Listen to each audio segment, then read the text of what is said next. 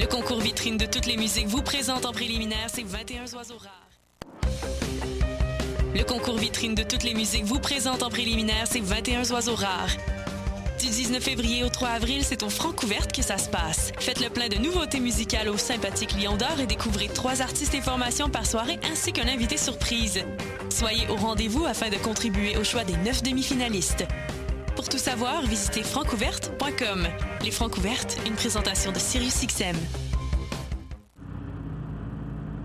Les cornes, c'est ton rendez-vous Metal Underground sur choc.ca. Branche-toi. Tous les mardis à 20h au Théâtre Sainte-Catherine, c'est la soirée Art Machine. Venez découvrir le show le plus éclectique en ville. Humoristes, musiciens, clowns, artistes burlesques et autres what the fuck se partagent la scène du Théâtre Sainte-Catherine. Venez vivre avant de mourir. le tout est accompagné du house band The Firing Squad. 10 prix régulier, 7 prix étudiant. Le Théâtre Sainte-Catherine est situé au 264 Sainte-Catherine-S, à deux pas du métro Berry-UQAM. Les portes trouvent à 19h30, show 20h. Art Machine. Voyage au bout de la nuit, c'est ton émission d'ambiance nocturne sur le Nightlife Underground montréalais. Découvertes musicales, chroniques culturelles et idées de sortie pour divertir tes nuits urbaines. Voyage au bout de la nuit, c'est l'émission nocturne de choc.ca. La carte Campus Quartier Latin, c'est des rabais instantanés dans 20 commerces participants. Viens chercher ta carte gratuite devant les locaux de choc.ca et économise partout sur ton campus étudiant, le Quartier Latin. Pour plus d'informations, rends-toi sur quartierlatin.ca dans la section Privilèges étudiants. La Société de développement des périodiques culturels québécois vous présente le Printemps des revues. Que vous soyez passionné de cinéma, d'art visuel, de musique, de théâtre, que vous aimiez vous plonger dans les nouvelles et les poèmes ou que vous souhaitiez approfondir les enjeux de société, vous trouverez parmi les 45 revues de la SODEP. Du 6 au 25 mars, les revues culturelles québécoises vous donnent rendez-vous. Pour plus de détails, rendez-vous sur sodep.qc.ca. Bonsoir ou bonjour, c'est Oxpo Puccino et vous êtes sur les ondes de choc. c'est pour ça que ça bouge comme ça. Oh, fucker, c'est ça.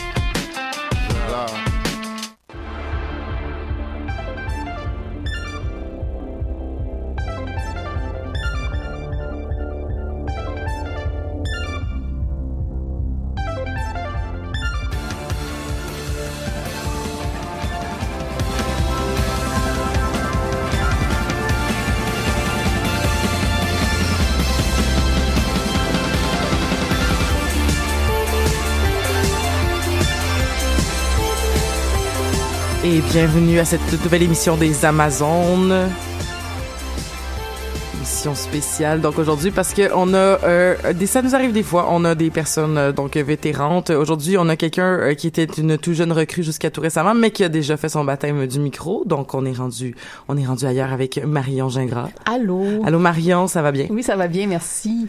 Marion, ça a l'air qu'on n'a pas... par- Pourtant, vous êtes tellement nombreuses à faire partie de la, lit la literie, là, donc d'être chez les littéraires. Donc, que d'habitude, on passe énormément de temps à parler de vos mémoires.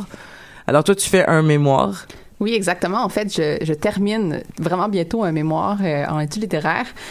Euh, je parle, euh, en fait, je m'intéresse aux contes de fées euh, détournés, donc les contes de fées contemporains, beaucoup pour la jeunesse. En fait, mon corpus c'est vraiment un, un- un corpus d'albums pour la jeunesse, et je m'intéresse au motif du mariage parce que toutes les, ces réécritures de contes là, qui se veulent détourner, transformer, ils se marient toutes à la fin. Donc, je m'intéresse Mm. au, au motif du mariage dans, dans les contes.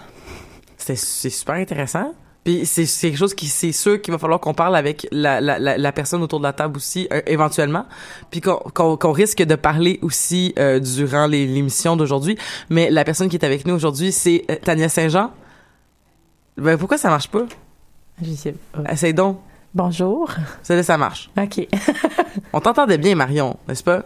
Oui. moi, je m'entends pas très bien, mais Bon, ben ça, on pourra Ça, on changer de pourra- ça- on pourra ça changer de arranger. micro et de et de casque éventuellement. Tania, là, là on t'entend. OK. Vous m'entendez bien, là? Oui, parfait.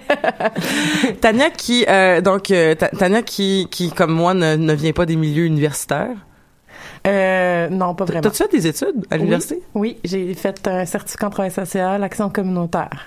Ah, tu l'as fait où? Euh, c'est travail social à l'UCO, action communautaire à l'UDEM. J'ai Ah. commencé mon bac en travail social, mais il est pas fini. Mais j'ai pensé le faire, l'action communautaire à l'UDM. Parce que justement, c'est- super pour les gens qui veulent faire euh, le saut au bac parce que tu pouvais faire des cours que de bac puis te faire créditer. Donc, toute ta première année de bac au complet, quasiment, de par ce certificat-là. Puis, en plus, euh, quand t'avais- moi, j'avais la- j'ai la technique en travail social. Puis, ça a l'air que tu te faisais critiquer presque tout ton certificat. Ouais. Fait que finalement, t'avais comme une espèce d'année bizarre où, comme, t'essayais d'avoir des super bonnes notes pour pouvoir réussir à rentrer au bac, mais où t'étais, en tout cas, une espèce de flou. euh. Ouais, mais c'est un, un bon programme. Moi, j'ai vraiment aimé ça. Bon, ben, cool. Oui. Si un jour je retourne à l'université, je penserai à ça. tu pourras me conseiller les professeurs et à, à avoir et à ne pas avoir. mais mais, euh, Tania, donc, euh, euh, qui, euh, au-delà de, de, de- d'avoir fait des études à l'université, est aussi une, une grande féministe et une grande geek. Euh, t'es entre autres l'investigatrice du mouvement Je suis indestructible. Oui. Qui a, est en ce moment en train de faire des belles choses. oui. Est-ce que, tu veux nous en parler un petit peu? Ben, le 7 mars, on a organisé avec Québec contre les violences sexuelles le spectacle Consensus dans le but d'amasser, euh, c'est un spectacle bénéfice dans le but d'amasser des fonds euh, pour des organismes qui viennent en aide euh, aux personnes survivantes d'agressions sexuelles. Puis, euh, ben, euh, petit potin, on a un livre qui est en route qui va sûrement sortir en septembre. Puis, on est vraiment en train de travailler de façon acharnée. Euh, on est euh, pour notre série documentaire. La- Euh, qui va sortir à la télé. Parce que euh, ça, on le sait pas encore. Ça dépend de plein de Oh! choses. ouais, c'est tout en, en train d'être discuté. C'est un format télé, web. Mais ça aussi, c'est en train d'être pas mal. euh, on travaille là-dessus présentement, là, là. Puis euh, puis vous avez vous venez de sortir aussi euh, la série de portraits dans Urbania. Oui, oui. Les indestructibles, ça a une visée intersectionnelle. Dans, ben, c'est toujours un peu ça qu'on essaie de faire, mais pas un peu extrêmement beaucoup, de passer le micro aux personnes euh, qui l'ont moins dans l'espace public, euh, parce que justement la lutte euh, se veut euh, de démontrer que d'autres personnes sont atteintes à part une personne blanche, puis euh, de démontrer aussi les personnes qui sont plus susceptibles de vivre des agressions sexuelles, puis de démontrer Mm. leur réalité. C'est exactement ce qu'on fait avec le livre et la, la série documentaire aussi. Euh, ouais, c'est ça. Puis euh, entre autres, il y a plein de, de de témoignages vraiment merveilleux, de, vraiment intéressants puis vraiment poignants dans, dans cette série-là. Mais vous pouvez entre autres aller entendre, euh, aller lire, dis-je, le, le témoignage de Coco Béliveau qui est déjà venu à l'émission. Donc euh, si jamais vous voulez euh, aller voir un peu plus de Coco, ben ça peut être une façon de de de- d'ouvrir cette. Ouais, la- c'est vraiment beau qu'est-ce qu'elle dit. Là. Elle Mm. parle euh, justement de la culture du viol, le milieu de l'humour. Puis c'est vraiment intéressant. Elle a vraiment euh, un beau langage à elle pour bien expliquer les choses. Il y a Mm. entre autres une belle phrase clé euh, qui dit qu'on devrait prendre tous les problèmes du monde, leur faire un câlin jusqu'à temps qu'ils meurent. J'aimais tellement ça. Oh wow. Ouais, c'est mieux dit dans ses mots à elle, mais en gros c'est pas mal ça. Fait que ouais, allez lire euh, Les Indestructibles sur Urbania, c'est super intéressant.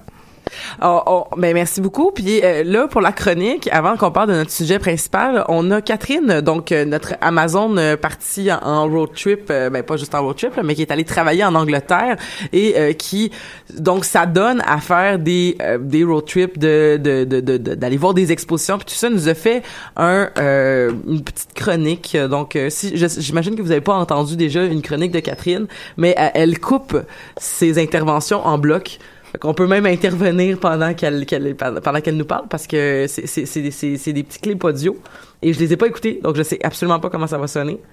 Donc on, on va on va commencer comme ça. Donc elle va nous parler de l'exposition d'Harry Potter Oh, oui. qu'elle a vue. Donc euh, on va aller écouter on va aller écouter Catherine Catherine Tige.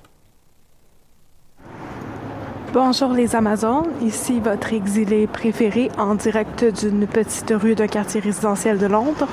Je sors de l'exposition Harry Potter, A History of Magic au British Library et j'ai pensé vous en faire une petite chronique. On voit qu'elle a commencé à pogner l'accent. hein. Ça, s'entend un petit peu. Catherine qui nous fait tout le temps des chroniques dehors.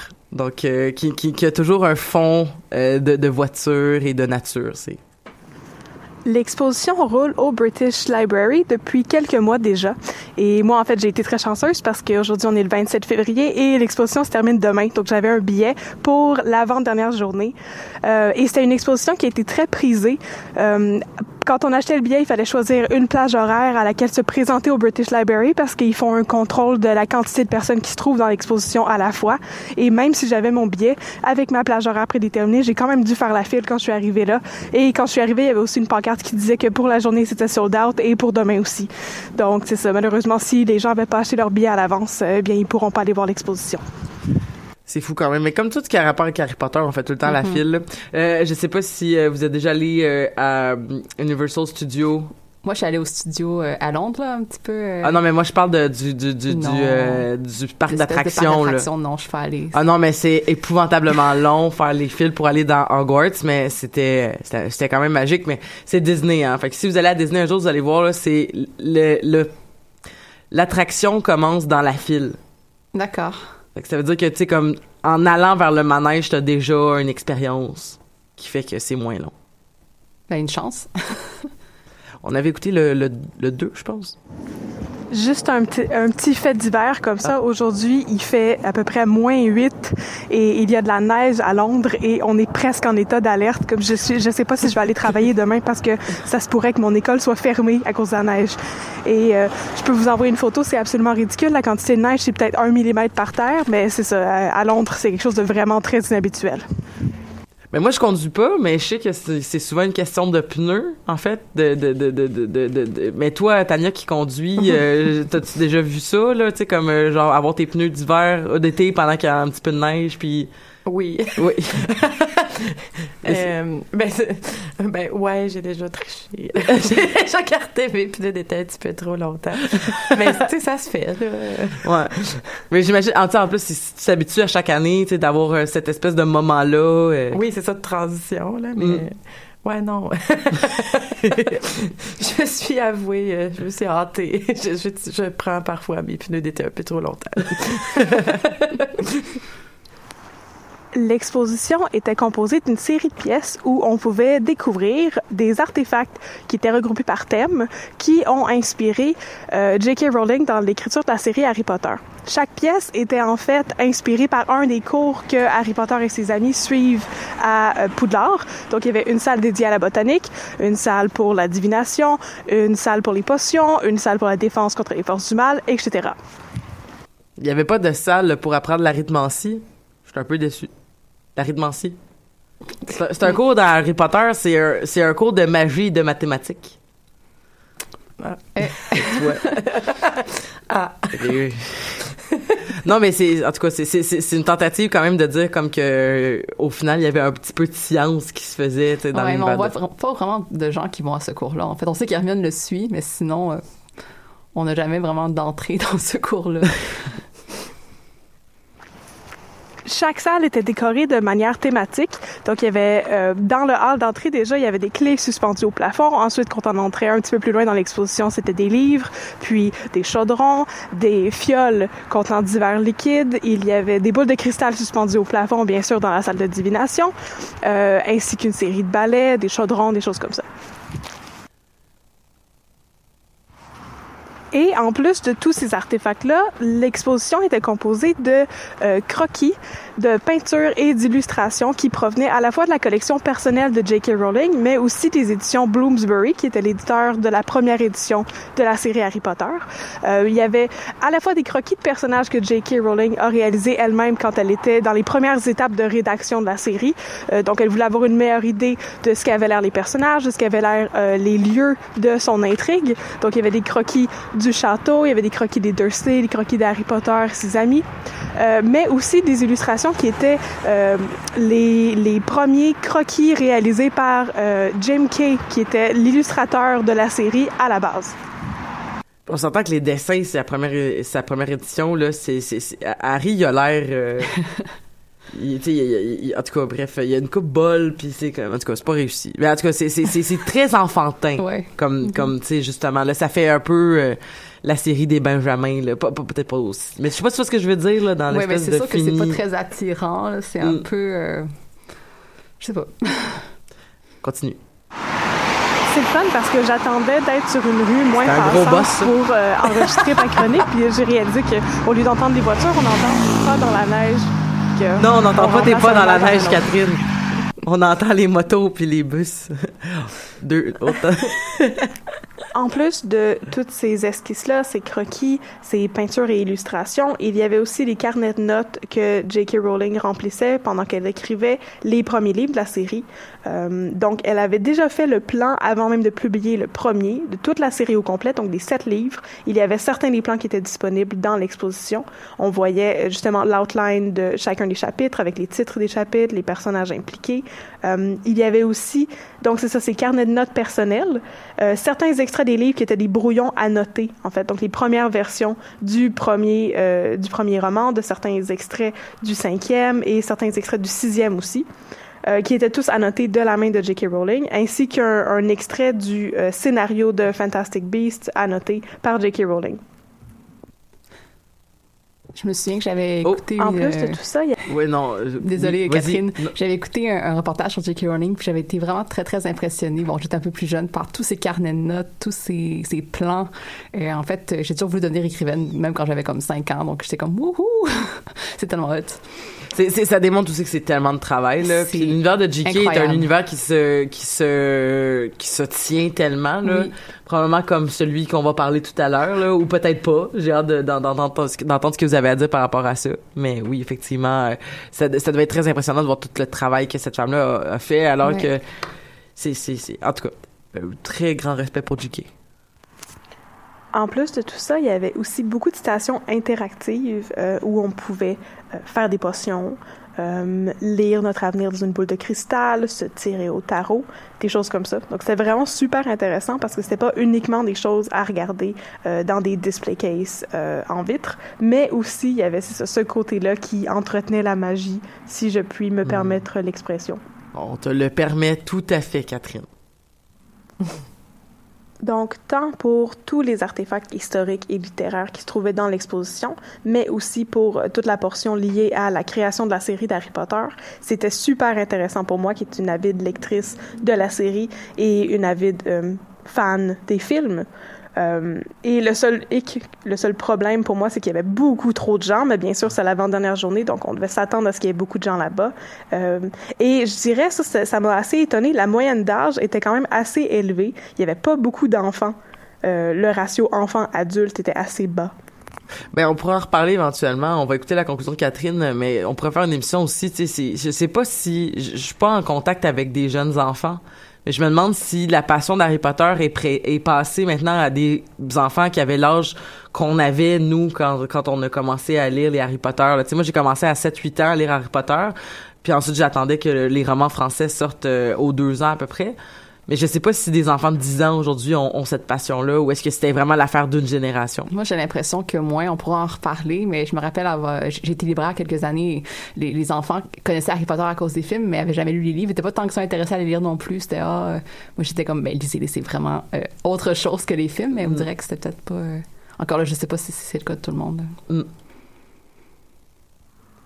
Pour terminer ma chronique, j'aimerais partager avec vous deux fun facts que j'ai lus dans les carnets de J.K. Rowling. Donc, c'est une exclusivité, des, des faits inédits pour vous, les Amazones. Euh, Le premier, c'est que le nom de Dean Thomas à la base était Gary. Et le deuxième fun fact, c'est que le nom de Dudley Dursley à la base était Durnsdale Dursley. Oh. D-U-R-N-S-D-I-L-L.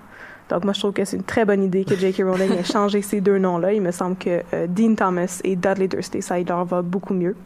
Et euh, sur ce, je conclus en disant que c'était une magnifique exposition. C'était vraiment très, très bien, super intéressant. Il y avait un petit peu trop de monde, mais en même temps, on peut pas vraiment les blâmer parce que j'étais là moi aussi. Et euh, je suis vraiment euh, très contente d'avoir fait le tour de ça et d'avoir partagé ça avec vous. Donc, je vous souhaite une magnifique journée, les Amazones.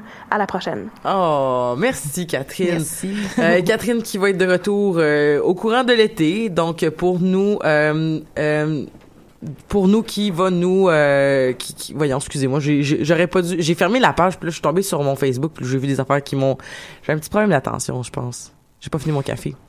Mais euh, qu'est-ce que je disais donc? Oui, euh, Catherine qui va revenir au courant de l'été, en fait, euh, qui va finir son contrat donc d'enseignement du français à des jeunes à des jeunes anglais tout bientôt et qui va donc par le fait même pouvoir venir nous raconter ces, toutes ces histoires là en personne et aussi participer aux émissions sur différents fandoms. Aujourd'hui, comme ça nous arrive quand même souvent, on parle d'un fandom que je ne connais pas, mais je suis très heureuse d'avoir deux personnes aussi passionnées, une personne qui a, qui qui a et écouté la série et, qui a lu les livres et une personne qui s'est surtout concentrée sur la série télé. Et on parle de la série Outlander donc euh, le chardon et le tartan je vois Tania. Et le Donc une, une, série quand même que ça, ça me semble que ça c'est quand on pense aux couvertures ou quand on pense au nom le chardon et le tartan c'est on a vu ça passer chez beaucoup de libraires depuis vraiment longtemps. Ah, c'est c'est pas euh, c'est mm-hmm. c'est c'est quand même une série qui a commencé quoi dans les années 80 90. 90. la série littéraire. Et, et moi qui pensais que c'était euh, c'était une série qui, était terminée depuis longtemps. Euh, en fait, Tania, tu nous apprenais hors d'onde un petit peu avant l'émission que il en sort encore aujourd'hui des livres. Euh, ben c'est ça. ben, si je me trompe pas, le, le, le moi, je suis pas à jour dans les derniers livres. Je suis rendue au onzième. Quand même. Euh, dixième, excuse. Le onzième, je l'ai pas encore lu. Mais comme je sais qu'elle fait des, euh, des livres rapports comme des, sur d'autres personnages, puis qu'elle continue comme la série à travers d'autres personnages. Il y a eu, entre autres, le premier qu'elle a fait, c'était John Gray. Mais j'ai pas comme lu les derniers encore. Là.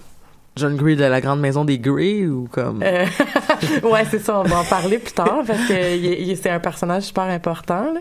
mais euh, ouais c'est un personnage que justement elle a pris il y a vraiment une belle histoire puis elle l'a elle a complètement mis à part puis elle a continué son histoire un autre des nouvelles avec lui. Ok donc euh, il y a les aventures de John Gray et il y a donc à peu près 11 ou 12 tomes qui sont sortis en ce moment de la série Le Chardon et le Tartan qui est la série principale. Ouais Rappelle-moi le nom de la de la de l'auteur, de l'autrice. Diana Gabaldon. Diana Gabaldon. Euh, C'est-tu comme l'œuvre d'une vie, là, dans le sens qu'elle va juste faire du ça pour le reste de sa vie, puis euh, c'est comme est-ce qu'elle est connue pour d'autres grandes séries ou? Moi, j'ai l'impression que c'est un peu sa série euh, de vie. Ouais, ouais. Ben moi, je connais pas rien d'autre de elle. Je, sais que, pardon, qu'elle n'est pas euh, à la base euh, écrivaine. Dans le fond, elle est force formée en océanologie ou quelque chose comme ça. elle, décide, elle, décide, de faire ça on the side. je pense que c'est comme devenu son projet de vie. Mais je pense que c'est de raconter l'histoire de cette femme-là qui trouve l'amour dans le passé en Écosse. oui.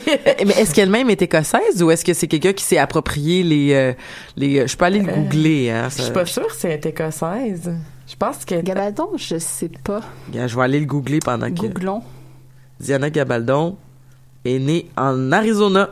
Non, c'est ça, je pense qu'elle vient des États des États-Unis, ouais. D'origine mexicaine et anglaise. Fait qu'elle pas tout écossaise. Pas du tout. Pas du tout, mais donc donc est-ce que mais toi, t'es allée en Écosse. Oui. Tania. Est-ce que ton voyage en Écosse était comme. Oui.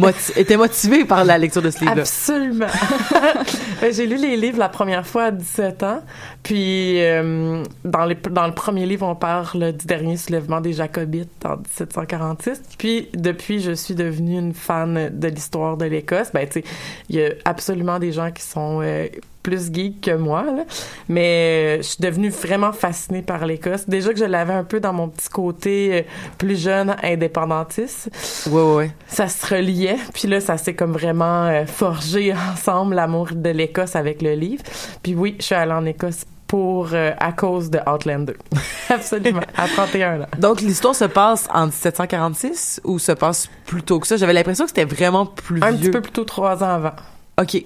Ouais. OK, donc euh, quand même euh, donc euh, une époque une époque plus c'est pas moyen âgeux là, c'est Ben en Écosse un petit peu là, dans le sens ben, dans c'est pas moyen âgeux mais comme ils sont encore c'est c'est un petit peu je dirais que ils sont ils ont, ils ont pas vraiment de, de sont pas armés à ce moment-là vraiment avec des mousquets ils sont plus épée bouclier versus l'Angleterre quand, quand je pense au combat là. Ah ouais. Ben ils sont pas comme tu sais j'aime pas dire moyen âge là mais comme euh, Non mais dans le sens que ça se passe pas parce que tu sais par exemple on se dirait que le moyen âge mettons c'est à peu près de à peu près donc de 5 600 après Jésus-Christ à 1400 après Jésus-Christ. Mettons dépendamment c'est quoi la c'est quoi qui détermine parce que bon le début de la Renaissance la fin du Moyen Âge c'est un peu flou là souvent là, comme quel, quel événement. L'imprimante la découverte de l'Amérique euh, genre la- le, le, le grand schisme de la de la religion euh, chrétienne, là, peu importe. Là.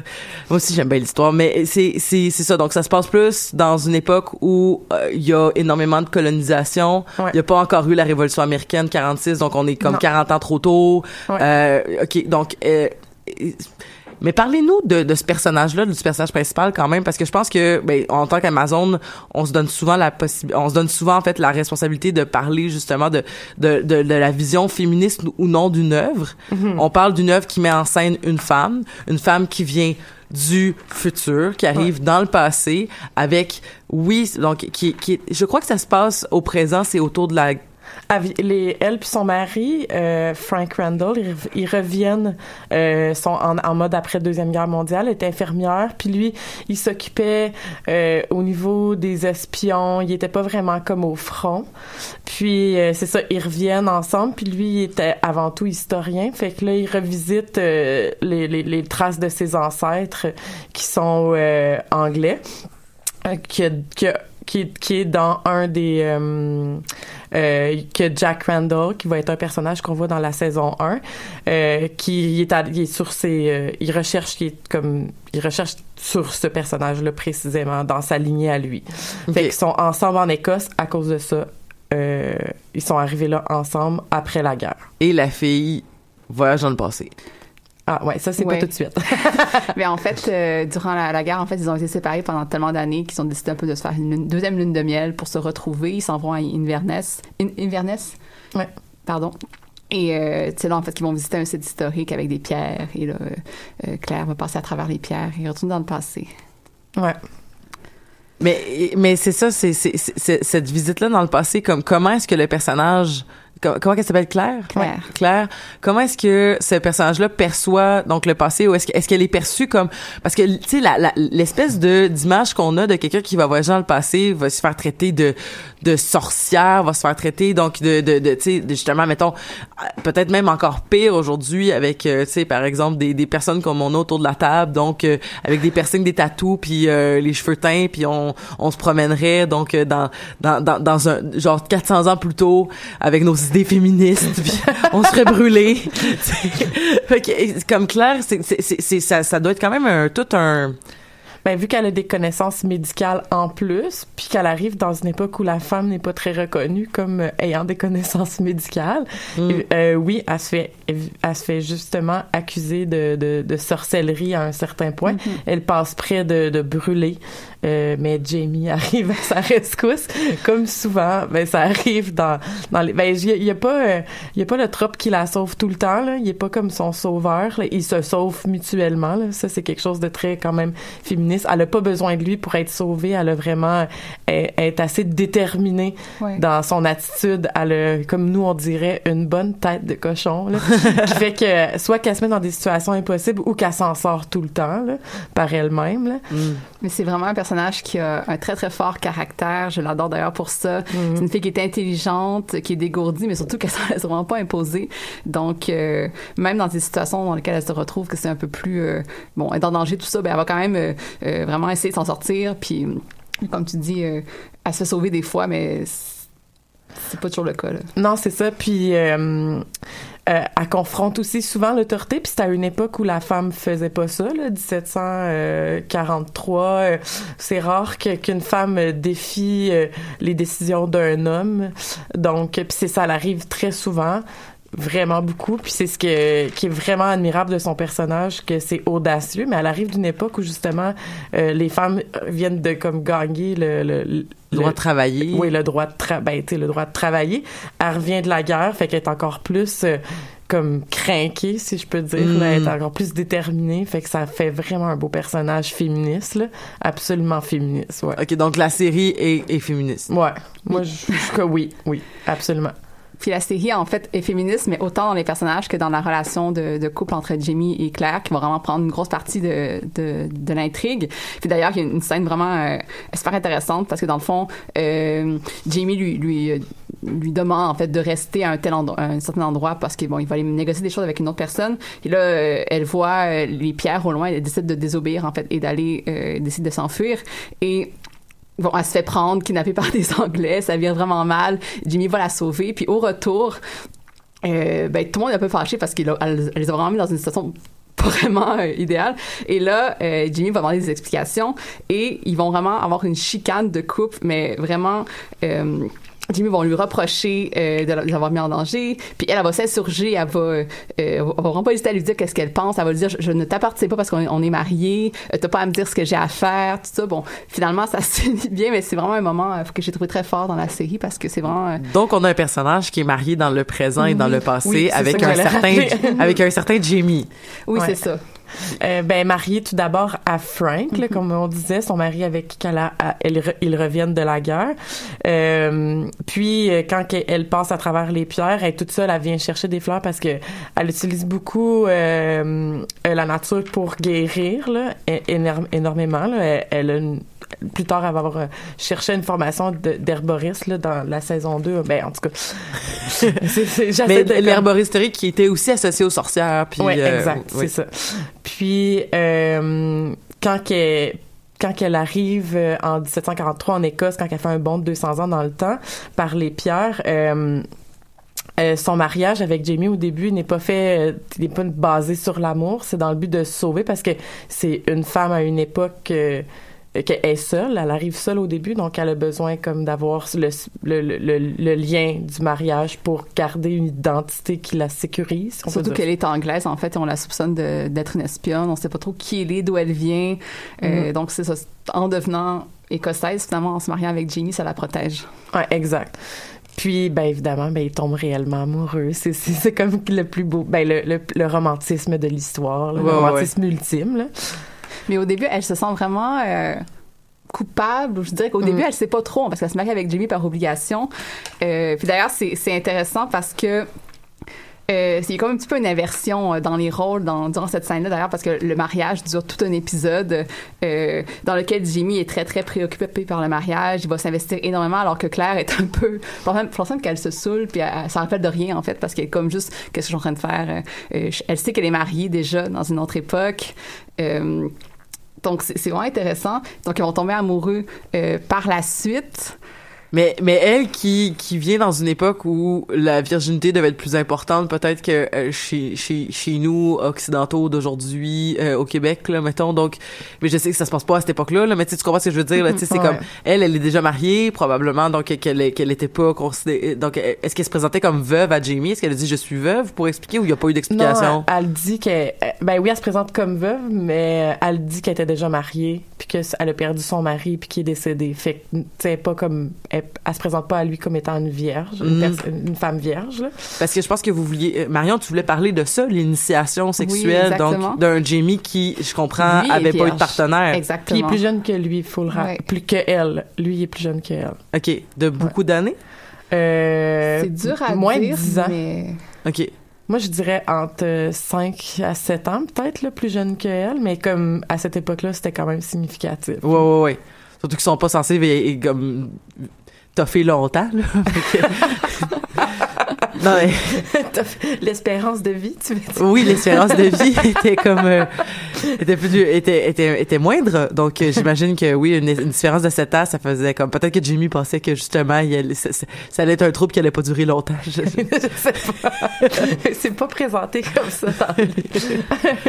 Mais oui, Marion, tu voulais nous parler de l'initiation sexuelle? Oui, ben on en a un peu parlé.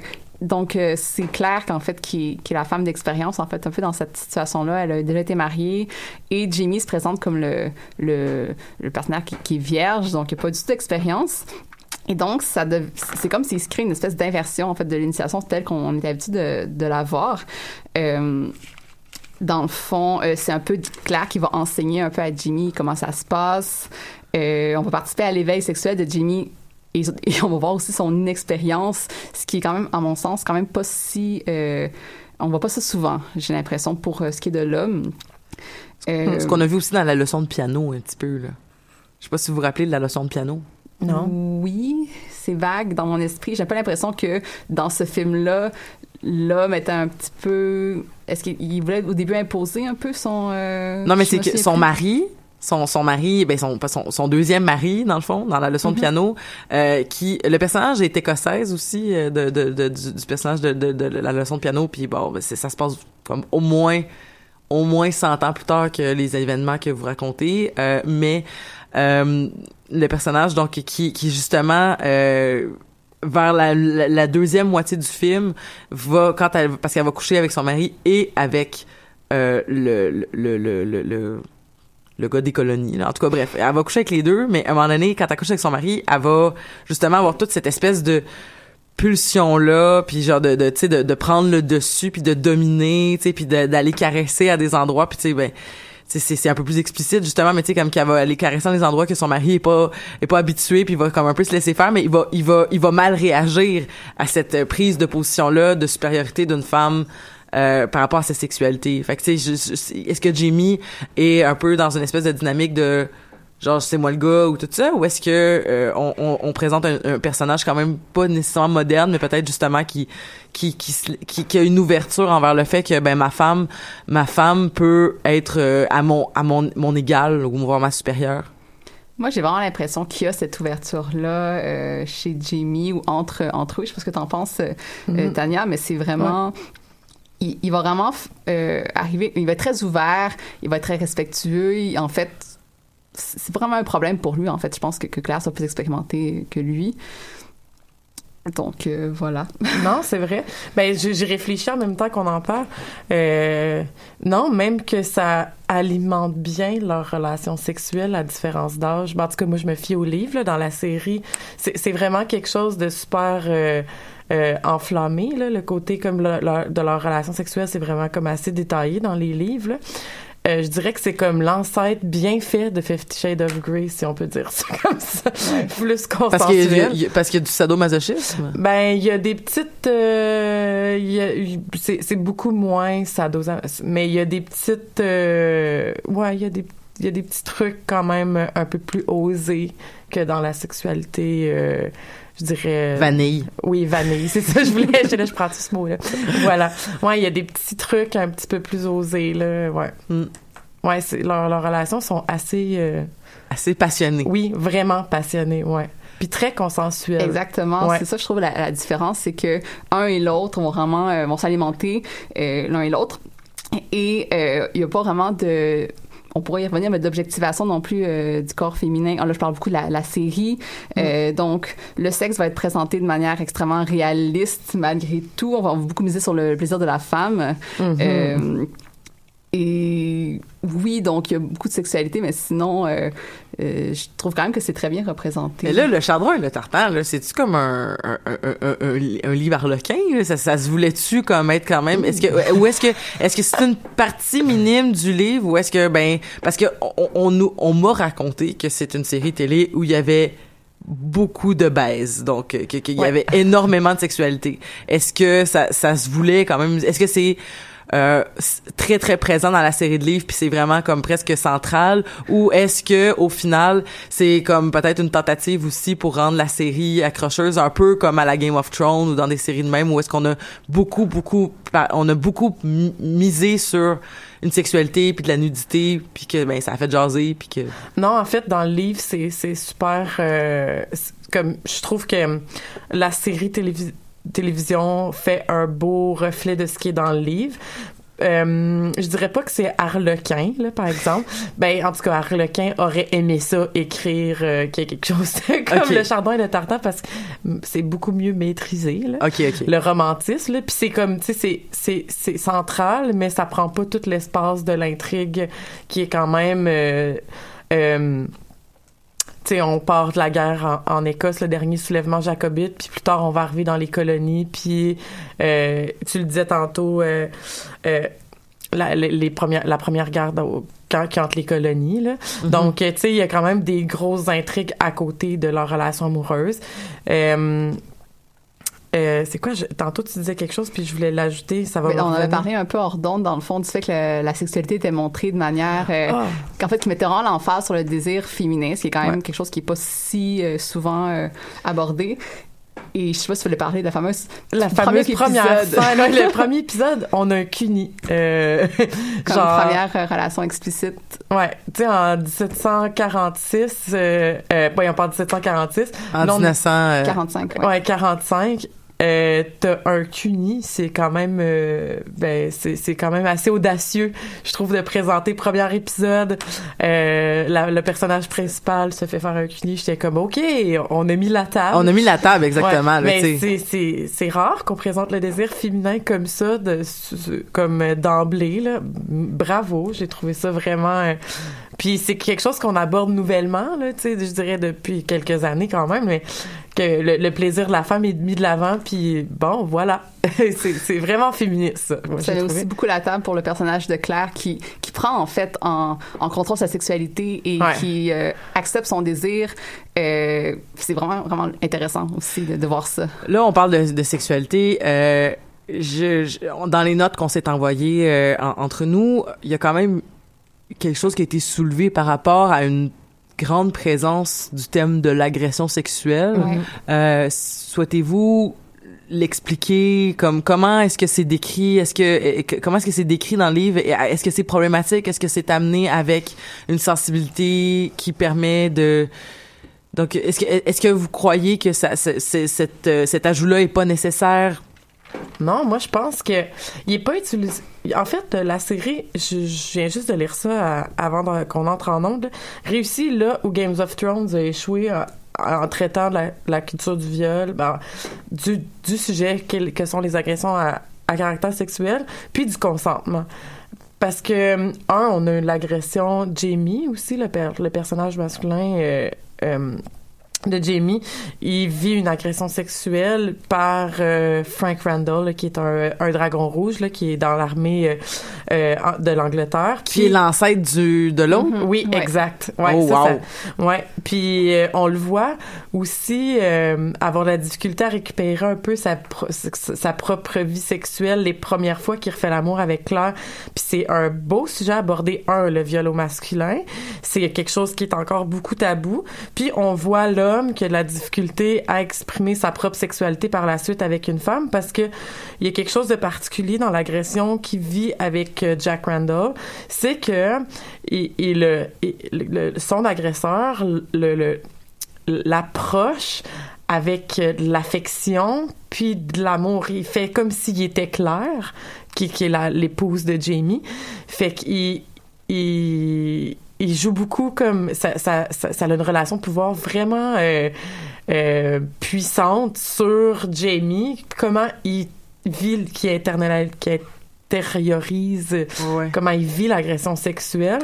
Puis ça, ça, ça, ça, dé- ça, ça déteint beaucoup ensuite quand il se retrouve, lui et Claire, puis comment que il y a de la misère à déconstruire l'agression puis de se réapproprier sa vie avec son, la personne qu'il aime. Moi, j'ai trouvé ça, dans le livre, c'est vraiment inscrit comme ça. Puis, tu sais, là, je parle de Jamie, mais beaucoup de personnages dans la série puis les livres vivent des agressions évidemment tristement ça va avec l'époque dans le sens que en pleine guerre c'est souvent utiliser ben un c'est un, c'est un outil c'est une arme effectivement pour aller pour Exact. aller attaquer les autres euh, Ouais, puis on le voit, là, Jamie est complètement détruit euh, après quand il le retrouve, là, quand il, le, Claire vient le libérer. J'ai des frissons quand je parle de cette scène-là, elle est vraiment puissante. Il s'échappe de Fort William avec, euh, avec Jamie après que l'agression, puis il est réticent, il est comme honte vouloir rester là, puis fuir, c'est vraiment particulier. euh, ouais, c'est vraiment. ils ont vraiment bien après. Ils traitent extrêmement bien du sujet. Autant quand c'est les femmes qui le vivent. Puis je pense à un, moment précis dans l'épisode de la saison 1 quand Claire rencontre Colum Mackenzie, qui est l'oncle de Jamie. C'est quand elle vient d'être retrouvée par les Écossais quand elle arrive là, dans, le- dans le passé. Puis euh, elle passe près de se faire violer par Jack Randall. Elle aussi, c'est pas un beau personnage, soit dit en passant. Il est absolument cruel. Vous allez tous le détester quand vous allez l'écouter ou lire les livres. Puis euh, Colum, il la questionne qu'est-ce qu'elle faisait dans les bois euh, parce qu'elle dit j'aurais j'aurais pu me faire violer par lui. Puis il dit ben un homme de cette redon- renommée-là devrait pas. Je suis surpris qu'il ait tenté de vous violer.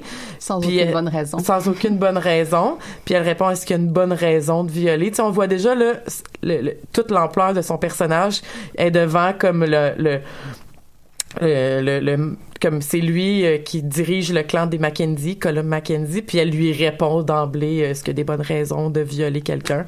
Moi, tu t'es comme ok, euh, c'est ce genre de femme là à qui on a affaire. Là. Mm. Fait que ouais, c'est vraiment bien traité. Puis son personnage féministe remet beaucoup en question, comme justement le comme qu'est-ce qu'elle qu'est-ce qu'elle vit par rapport à ça. Puis il y a pas, il y a un autre épisode aussi, un autre moment où est-ce qu'elle passe près d'être agressée, si je me trompe pas. Bien, elle passerait de se faire agresser dans les huit premiers épisodes quatre fois, là, quand même. C'est un trope qui revient quand même souvent.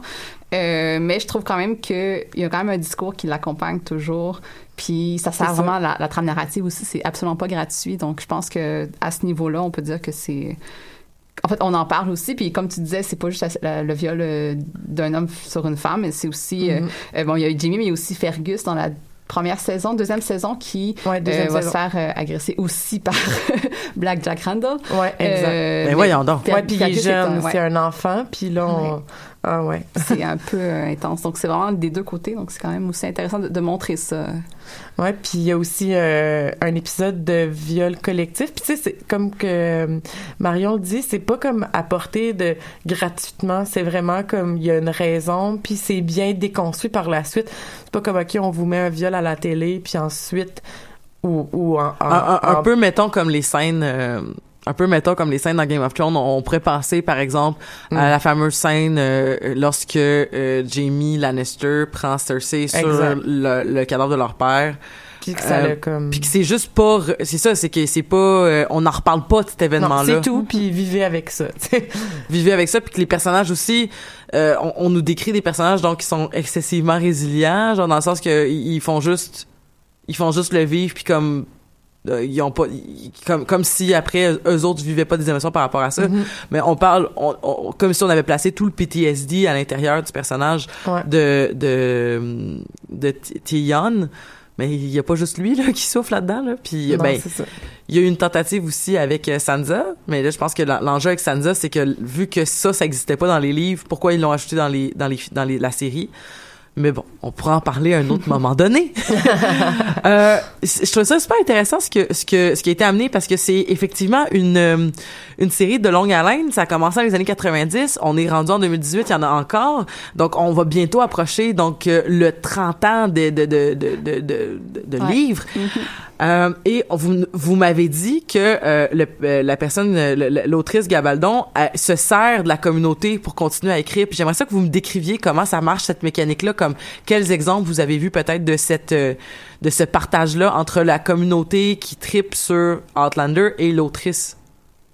Ben, tout d'abord, euh, il faut savoir que Gabaldon, dès le début de l'écriture de, son livre, a, demandé un peu à la sphère euh, médiatique, à l'Internet, de, des, des commentaires ou du moins des avis sur son livre. Donc, elle l'a mis sur une espèce, dans une plateforme web. Au début, son, son roman, c'était vraiment une une œuvre qu'elle voulait faire juste pour le plaisir, pour se pratiquer, pour faire ses gammes et tout ça. Puis finalement, le retour de la communauté euh, donc de ce site-là l'a vraiment encouragé à poursuivre.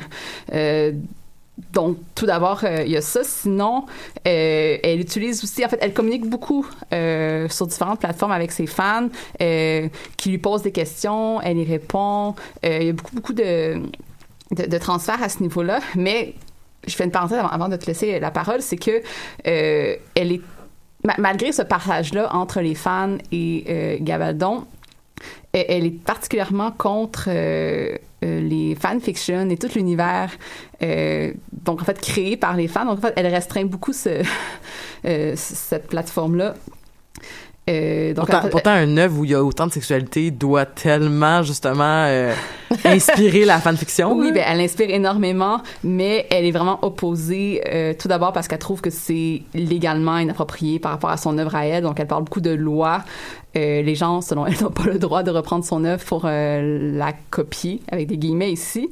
Ben, Donc, il y a un certain rapport à son œuvre, euh, mais elle, elle est très, très, très férocement opposée à ça. C'est une question intéressante parce que tu sais au Ouais. final les gens ne font ne sont pas censés faire de sous avec ça Non. justement parce que ça récupère la propriété intellectuelle de quelqu'un mais au final, je veux dire, comme c'est, dans le fond, elle la voit pas du tout comme un hommage. Elle le voit comme une tentative de, de s'approprier des choses, de, possession de son œuvre. Puis... Exactement. OK. Ce qui a été quand même critiqué par les fans qui, en fait, font rien de mal avec leur fanfiction, là, puis qui ont envie Ben, d'être dans ce, dans ce fandom-là. Et c'est, et c'est, mal connaître, je pense, le fonctionnement Oui. de la fanfiction, du fandom et de, de- devenir une icône geek à quelque part aussi. Oui, et aussi, alors qu'elle-même en a fait partie au début, elle a, elle a beaucoup euh, euh, utilisé la communauté de, fans pour enrichir son œuvre, si on veut, dès le début. Et donc, c'est un peu... En fait, les, fans lui ont reproché de « Ouais, mais là, tu le fais pourquoi on peut pas le faire? » Donc, il y a eu euh, quelques problèmes avec ça. Moi, c'est vraiment un aspect que, Marion me fait découvrir quand elle écrit. Je savais pas que, comme quand j'ai lu là-dessus, elle allait sur les forums au début, comme genre quand même, là, en quatre- fin 90, tu vas voir les forums, tu consultes tes fans pour écrire ton livre. Je trouvais ça vraiment intéressant. C'est vraiment un aspect que je connaissais pas euh, de comment qu'elle avait, de son processus d'écriture. Puis j'étais comme, je- j'en ai découvert vraiment beaucoup. Je trouvais ça super intéressant. J'étais comme, j'aurais aimé ça être dans les personnes qui écrivent avoir su puis qui l'inspirent parce que mon Dieu que j'aurais eu des choses à dire à 17 ans. Mais ouais, non, c'est ça, j'avais c'était c'était vraiment nouveau pour moi de savoir ça. Merci d'ailleurs. Ça fait plaisir, en fait. C'est un article que j'ai lu. Je trouve ça très, très intéressant. Avez-vous d'autres fun facts comme ça, là, qu'on en apprenne encore plus sur l'univers? Ben, en fait, moi, j'ai deux fun facts, en fait, parce que je suis allée creuser un peu dans, dans les fanfictions. Il y a deux sites euh, assez drôles. En- tout d'abord, le premier s'appelle Feminist Jamie Fraser, qui est une sorte de plateforme euh, sur Tumblr, je pense, dans le- laquelle il y a... euh, en fait, c'est comme des screenshots de, de la série avec des phrases euh, à saveur féministe. Comme euh, Ryan Gosling quand il fait Oui. les Hey Girls, genre. Oui, c'est Hey Lassie avec une phrase euh, soit de tirer vraiment du livre en tant que tel ou d'une situation. Donc c'était vraiment très comique et en fait elle- ça se présente comme si your daily dose of feminism Outlander style. Wow. Donc c'est vraiment euh, ça c'est Fait qu'on va aller checker le Tumblr, donc... euh, c'est quand même très drôle. Et le, le second site, en fait, ça s'appelle Outlander Anatomy. Et c'est euh, des cours d'anatomie euh, dans lesquels ils utilisent des, des, des scènes d'Outlander, donc où est-ce qu'on voit souvent les corps et tout ça. Donc c'est vraiment drôle. Donc Parce que c'est vraiment décrit, là, euh, petite parenthèse, dans les livres, c'est hyper graphique, euh, la médecine, parce que, tu sais, elle arrive, Claire arrive, elle est infirmière, puis quand elle revient, 20 ans plus tard, elle est médecin. Fait qu'elle arrive avec une connaissance comme suprême, là, pour, pour l'époque, là, euh, quand elle, elle revient. Puis c'est super graphique. euh, puis l'auteur s'est basé quand même de façon assez précise pour décrire euh, ce qu'a fait, ce que, que Claire fait, là, comme, comme, euh, comme chirurgie ou intervention médicale. Fait que c'est vraiment intéressant, ça. Wow! Mais euh, c'est, ça me donne envie aussi de là, on est, je vois le temps qui file. Euh, là, tu parles de revenir 20 ans plus tard. Euh, donc, euh, bon, ben, c'est sûr que c'est des petites fina- finesses de, de l'histoire que je connais pas. Euh, mais dans le fond, elle revient vers son mari, elle retourne ensuite vers son deuxième mari. Ben, quand que... euh, ce qui arrive dans le ben, saison 2, euh, saison 3, là, c'est que son mari, parce que quand elle retourne à la... Je vais, je vais partir du début parce que sinon ça, on se perd facilement sur le timeline. Euh, quand elle repart, là, la guerre, le- la guerre euh, euh, sur les plaines de Culloden va exploser entre les Anglais et les Écossais. Donc Jamie va porter Claire aux roches puis est enceinte. faut préciser à ce moment-là est enceinte. Il la supplie de repartir pour que son mari à de l'époque prenne soin d'elle avec le bébé, puis euh, elle retourne à ce moment-là, ils se séparent, puis c'est ce que le scénario fait beaucoup, c'est qu'on s'attache à leur histoire d'amour. Ils se séparent puis ils se réunissent tout le long, c'est ce que je vais. Puis quand elle retourne, elle retourne pendant 20 ans. Quand son mari meurt, euh, dans, comme il habite à Boston, elle devient médecin. Son mari décède. Elle révèle à sa fille Brianna, euh, petite parenthèse, Brianna qui est en hommage au père de Jamie qui s'appelait Brian. Donc sa fille porte euh, le nom de Brianna, puis elle a 20 ans. Elle avoue à sa fille que son père est écossais, qui est dans le temps, il est pris 200, dans, 200 ans dans le temps. qui c'est quand même un gros punch à dire à- sur la par- parentalité de ton papa. C'est surtout, de, surtout de, que ça- la fille a peut-être fait comme, euh, est-ce que, ok, on va aller ensemble à Louis H, maman? Parce que, ben c'est ça, il y a beaucoup de doutes, mais il y a un autre personnage qui est Roger, qui est historien, qui est là je vais pas trop mélanger les, les gens qui vont nous écouter, mais euh, vous irez fouiner un peu sur les, les personnages, mais qui aide Claire à retracer Jamie dans le temps puis à prouver qu'il existe puis que c'est vraiment son le père de Brianna. Puis euh, et surtout en fait qu'il est encore en vie, il découvre qu'il est encore vivant après la bataille de Culloden et donc euh, c'est ce qui fait qu'il leur non, sa et non pas en, 17, en 1966, mais tu veux dire dans, en, dans le passé. Dans le passé, elle a, il a survécu à la, à la, à la bataille. Exact, il est pas mort après euh, la défaite des Écossais face aux Anglais. Donc sa fille et Roger la convainquent de retourner 20 ans plus tard rejoindre Jamie parce que elle réalise ça fait que c'est l'amour de sa vie.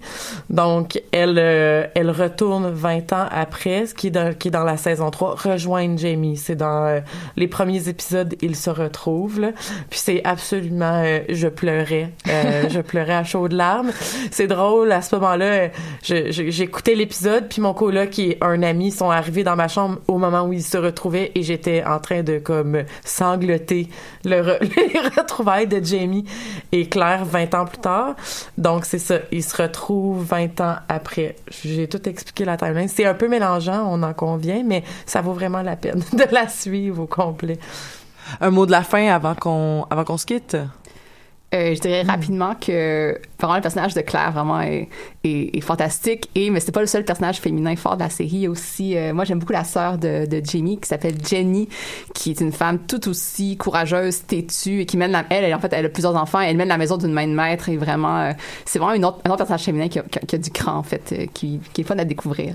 Oui parlant, parlant de féminin de personnages féminins forts il y a la fille de Claire qui est tout aussi têtue que sa mère et que Jenny d'ailleurs elles vont se rencontrer plus tard dans euh, les livres euh, mais euh, c'est le personnage de Brianna, il est vraiment bien écrit, puis là il est comme un peu euh, dans la série, il est introduit, là, on, la voit, mais prochainement elle, elle va exploser. C'est une, mais je la perso là, j'ai en, en tant que lectrice, j'étais comme surprise de, de, de son casting physique visuellement, je m'attendais pas à ça, mais euh, moi, je vous dirais aussi, en mot de la fin, n'hésitez pas à aller lire les livres. Il y a des compléments vraiment, vraiment intéressants à les, euh, à les fouiner. Puis, j'ai eu une exclamation, tu m'as vu tantôt. J'ai découvert qu'il y a une, un tome qui va sortir euh, que tout bientôt. Donc, euh, j'étais vraiment contente. Elle continue vraiment de les écrire encore.